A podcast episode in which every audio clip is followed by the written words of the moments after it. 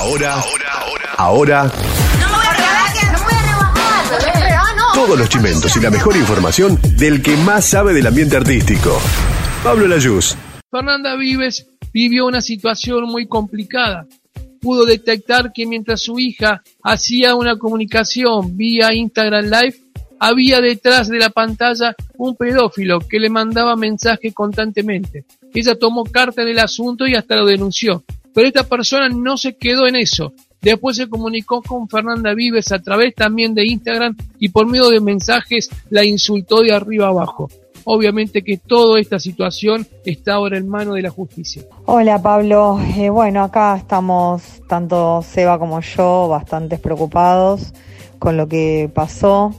Te cuento un poquito, el tema fue eh, de que la dejamos a Brisa que haga un vivo, un live desde su cuenta, arroba Brisa Covelli, eh, a las 5 de la tarde del día viernes.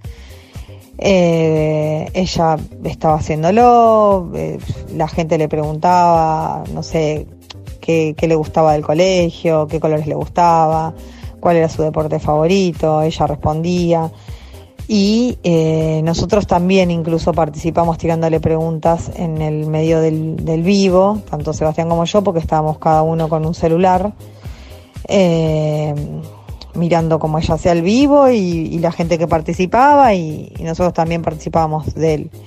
Hasta que en un momento aparece este individuo eh, con una frase irrepetible que ya la habrán visto en el muro de mi Instagram.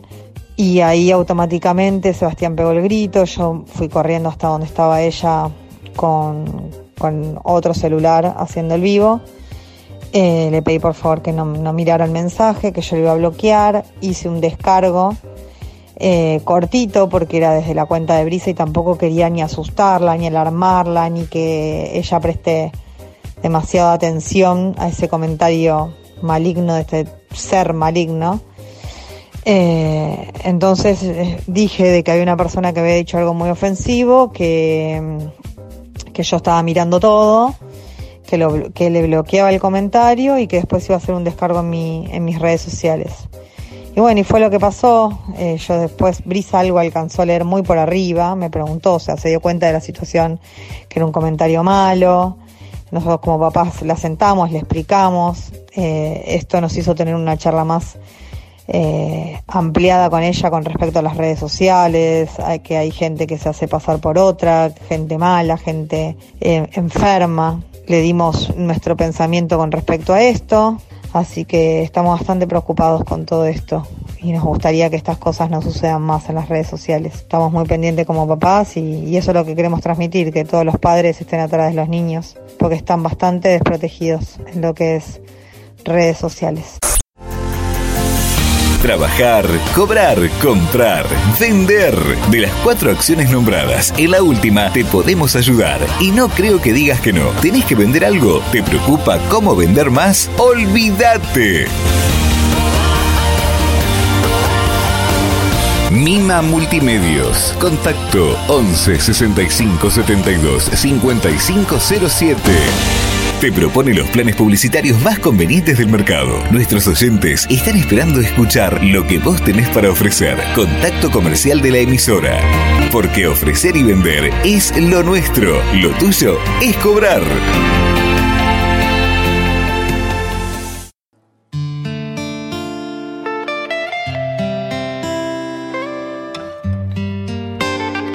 Maluma, baby. Apenas sale el solito te vas corriendo. Sé que pensarás que esto me está doliendo. Yo no estoy pensando en lo que estás haciendo. Si somos ajenos y así nos queremos. Si conmigo te quedas o con otro tú te vas. No me importa un carajo porque sé que volverás. Si conmigo te quedas o con otro tú te vas. No me importa un carajo porque sé que volverás. Y si con otro pasas el rato,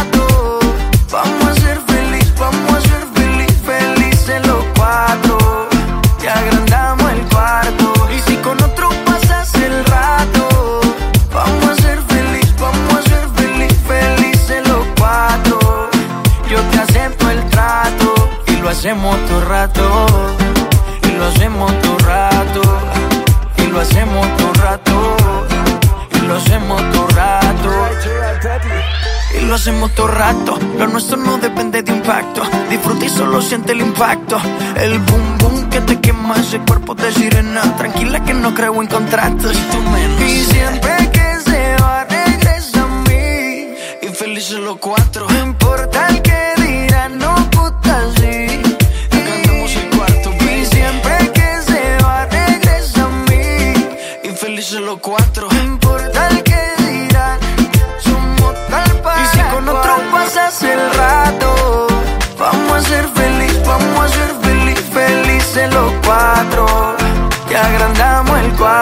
Y si con otro pasas el rato, vamos a ser feliz, vamos a ser feliz, felices los cuatro.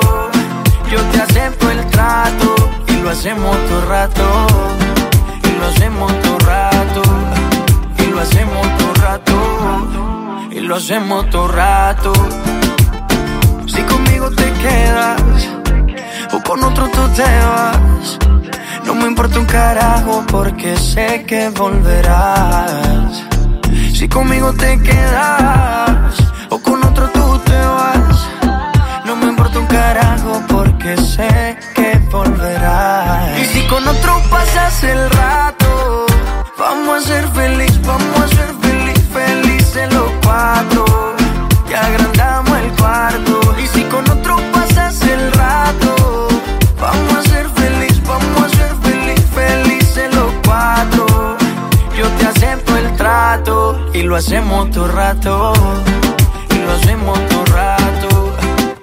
hacemos todo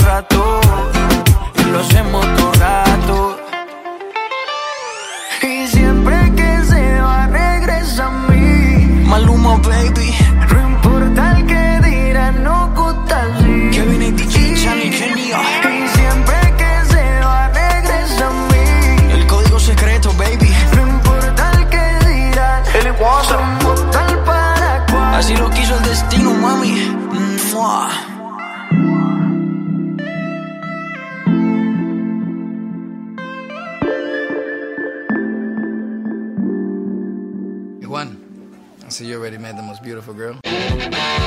Estás viendo y escuchando Mima Multimedios.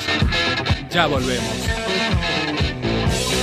Durante el fin de semana y en uno de los programas que conduce Juana Viale, los programas de su abuela, cenando con Mirta Legrand, porque en este caso esto se dio el día sábado por la noche, donde hablaron del tema de la inseguridad. Y Juana Viale relató un episodio que le tocó vivir y que todavía lamenta por su reacción. A mí me pasó en Dorrego y Libertador estar frenada con un auto que me habían prestado que no tenía vi- vidrios negros, que a mí yo siento como una protección con el vidrio Sí. negro. Y estaba con mis tres hijos. Y estaba Silvestre adelante, Ámbar y Ali atrás. Y tenía el vidrio así abierto, ¿eh? pero así. Y veo venir a dos, yo ese semáforo lo conozco de memoria, sé los que están, sé el que te pide plata, sé el que no te pide plata, pero vi a dos que no había visto nunca.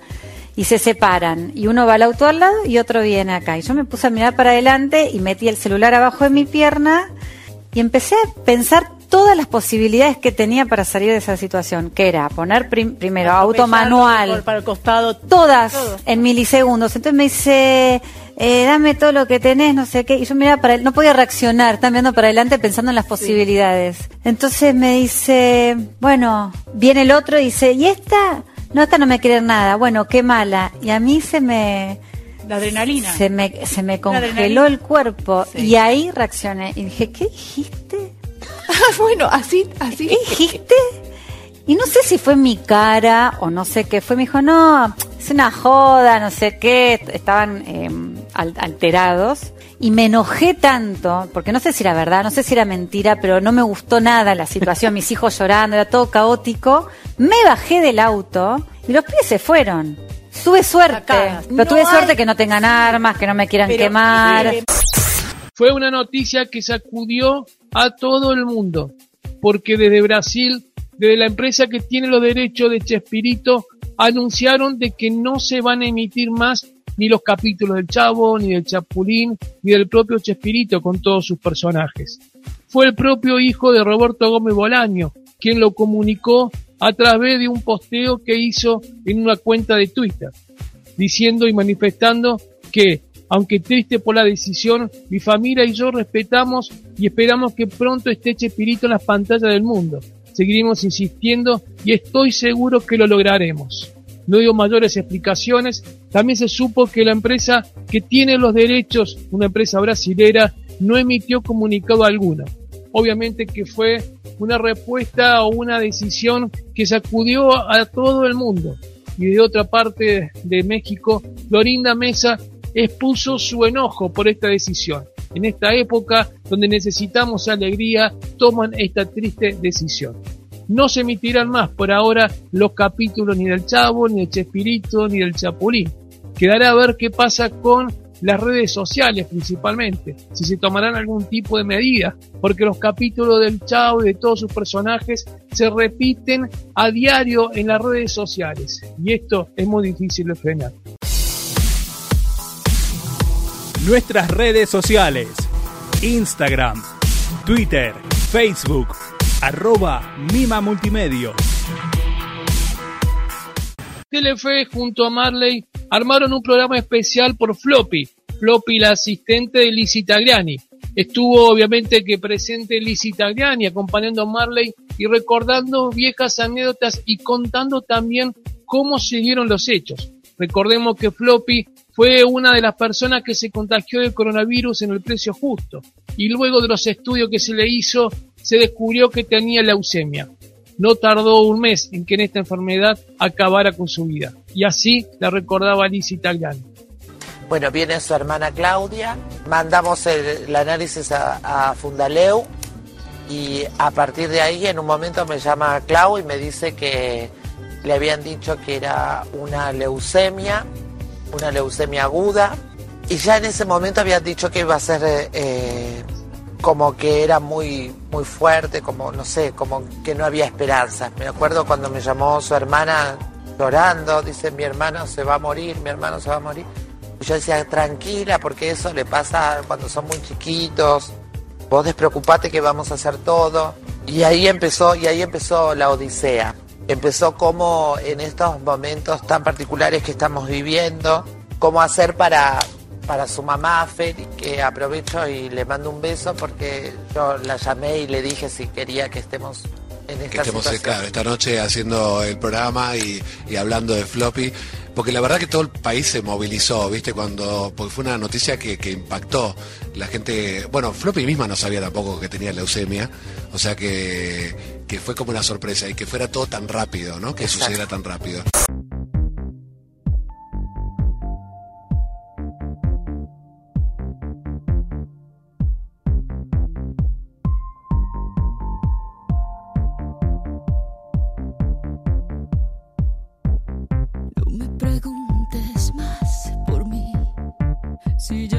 Sabes cuál es la respuesta desde el momento en que te vi.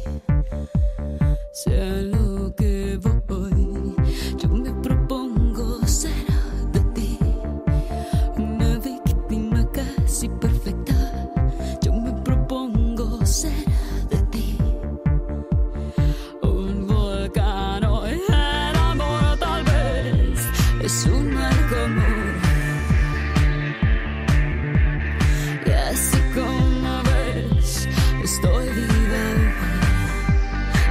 West on the side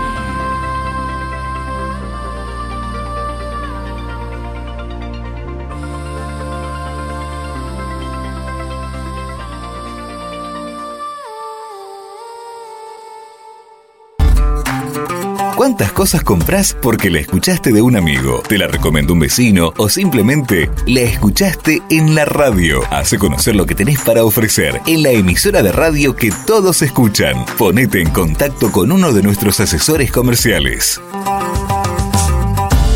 Mima Multimedios. Contacto 11 65 72 5507. El famoso boca a boca se comienza generando desde nuestras publicidades. Comprobalo vos también. El pasado viernes se conoció la noticia que Coco Silly había dado COVID positivo. Los problemas para el comediante ocurrieron el día jueves, pero no relacionado a los síntomas que tiene el coronavirus, sino simplemente porque tenía una molestia en su estómago. Tenía unos versículos que tenían que eliminárselo y para eso tuvo que ser internado. Pero en los análisis que se le hicieron se le descubrió que también tenía el coronavirus y es por eso que se encuentra en una clínica privada, alejado de todo el mundo y siguiendo las pautas que se tiene que tomar para estos casos. Estoy bien, no tengo síntomas, fue lo que dijo Coco Silly. Le envió un comunicado y un mensaje a su amigo Alejandro Fantino, quien dio la noticia.